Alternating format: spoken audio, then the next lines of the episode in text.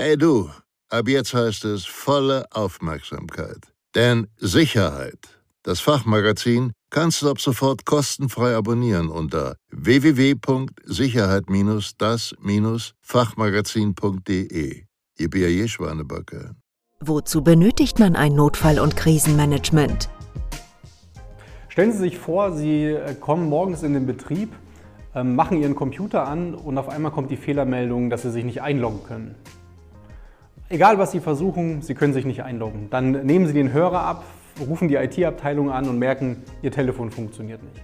Dann sagen Sie, okay, kein Problem, dann gehe ich zur IT-Abteilung und frage mal, was da äh, so los ist. Und Sie bewegen sich mit Ihrer Zutrittskarte durch den Betrieb und äh, merken, dass Sie auf einmal durch gewisse Türen nicht mehr durchkommen können. Und wenn Sie die Verkettung ähm, verstanden haben, die ich Ihnen gerade so wiedergeben wollte, dann merken Sie, oh, wir haben vielleicht das Thema IT-Ausfall, Hackerangriff, Verschlüsselungstrojaner, was auch immer. Ähm, das ist ein Teilaspekt beim Thema Notfall- und Krisenmanagement. Ähm, genauso können wir uns darüber unterhalten, wenn Sie ein produzierendes ähm, Gewerbe haben, vielleicht noch Gefahrstoffe lagern, dass es dann doch vielleicht eines Tages zu einem menschlichen Fehlverhalten oder einer Verkettung unglücklicher Ursachen kommt und dann haben Sie eben einen Brand, dann gegebenenfalls noch eine Explosion, Gefahrstoffaustritt. Auf einmal sind Sie, ähm, haben Sie nicht nur intern eine Gefahr für Ihren Betrieb und die Beschäftigten, sondern stehen auf einmal auch in der Öffentlichkeit, weil Sie auf einmal merken, verdammt, die Giftwolke zieht, zieht jetzt Richtung ähm, Stadtgebiet und ähm, weitere externe Stellen, Polizei, Feuerwehr, Rettungsdienst, die Stadt, die Gemeinde, die, die, örtliche Presse, die Medien, die Kunden, alle wollen auf einmal was von Ihnen.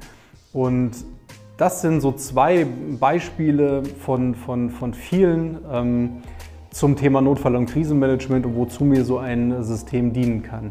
Denn was Notfall- und Krisenmanagement ausmacht, ist, dass Sie für Worst-Case-Fälle, also für den schlimmsten anzunehmenden Fall, sich Strukturen und Prozesse schaffen, die Sie dann entsprechend ähm, anwenden können.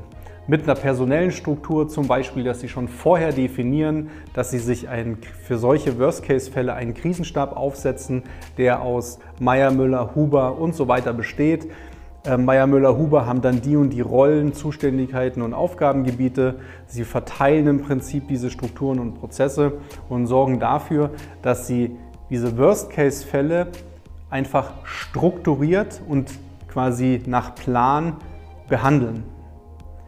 Und das muss man sich erstmal so bewusst machen, wie mich, wie mich so ein System eigentlich wirklich unterstützen kann. Und wenn man verstanden hat, dass es darum geht, nicht nur einen Papiertiger zu schaffen, sondern wirklich eine Anwendbarkeit eines Managementsystems für Worst-Case-Falle zu schaffen, ähm, dann wird, glaube ich, jedem einleuchten, dass, äh, dass ein Notfall- und Krisenmanagementsystem auf jeden Fall ähm, hilfreich ist. Ein weiterer Aspekt ist auch noch, dass Sie, je größer Ihr Unternehmen, äh, Ihre Behörde oder Organisation ähm, ist, dass Sie die Reaktion auf Ereignisfälle, also die Sicherheit des Betriebs, nicht personenabhängig machen können. Also es kann nicht sein, dass Sie engagierte Personen haben in gewissen Abteilungen und wenn die Ihnen mal wegbrechen sollten, dass Sie dann auf einmal nackt dastehen und sagen, oh mein Gott, jetzt haben wir Schulz und Huber verloren, jetzt wissen wir nicht mehr, wie wir auf gewisse Ereignisfälle reagieren. Das kann nicht der Qualitätsanspruch von Unternehmen, Behörden und Organisationen sein ähm, im Umgang mit Ereignisfällen. Genauso müssen Sie sich bewusst machen, dass Sie gewisse Ereignisse natürlich präventiv verhindern können durch Brandschutzmaßnahmen, Arbeitssicherheitsmaßnahmen, durch ähm, IT-Sicherheitssoftware und so weiter und so fort. Gar keine Frage. Aber es bleibt immer noch ein gewisses Restrisiko, dass sie von Ereignisfällen betroffen sind, auf deren Eintritt sie keinerlei ähm, Einfluss haben. Ja, also wenn, Sie, wenn wir mal davon ausgehen, Sie haben beispielsweise Ihren Betrieb an einer vielbefahrenen Straße und dort kommt es zu einem Verkehrsunfall mit einem Gefahrstofftransporter, dann haben Sie ja quasi keine Gefahr, die von Ihrem Betrieb ausgeht, sondern Sie haben eine Gefahr, die von extern quasi zu Ihrem Betrieb zieht.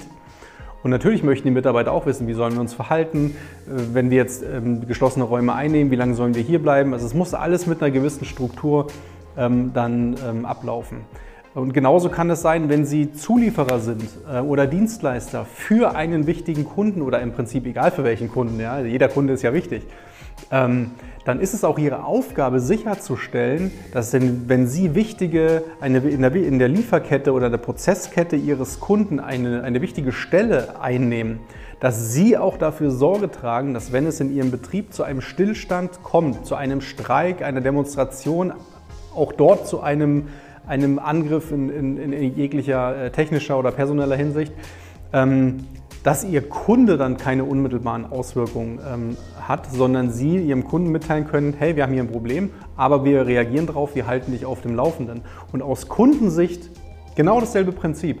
Wenn Sie sich von Dienstleistern und Zulieferern so stark abhängig machen oder vielleicht auch abhängig machen müssen, dann muss es eigentlich eine, äh, allein aus unternehmerischer Weitsicht, jedes gutes Management hat eine gewisse Weitsicht. Ähm, dann muss ich auch dafür Sorge tragen, dass ich sagen kann, okay, wie sind meine Dienstleister und Lieferanten eigentlich auf unvorhergesehene Ereignisse ähm, aufgestellt? Wie sehen deren Prozesse und Strukturen aus? Und das können Sie sich im Prinzip in Form eines Notfall- und Krisenmanagements ähm, nachweisen lassen. Und der Nachweis besteht aber nicht nur darin, dass Sie sagen, zeigt mir mal eure Konzepte, sondern zeigt mir mal, wann ihr diese Konzepte auch angewandt habt. Also wann habt ihr denn diese, diese Inhalte euren Mitarbeitern gegenüber geschult? Habt ihr denn einen Krisenstab? Wann hat denn dieser Krisenstab das letzte Mal auch eine praktische Übung durchgeführt? Also das sind alles Fragen, die man sich in diesem Zusammenhang stellen könnte. Und sollten Sie auf der Suche nach einem Dienstleister sein zum Thema Notfall- und Krisenmanagement, von der Analyse bis zur Erstellung von Handbüchern und Plänen oder der Durchführung von Schulungen und Übungen, dann würde ich mich freuen, wenn Sie ein unverbindliches Strategiegespräch mit mir oder meinen Kolleginnen und Kollegen aus dem Fachbereich Krisenmanagement von SIOS Consulting vereinbaren. Gehen Sie einfach auf www.krisenmanagement.de. Alles Gute, bis demnächst. Ihr Michael Blaumoser von SIOS.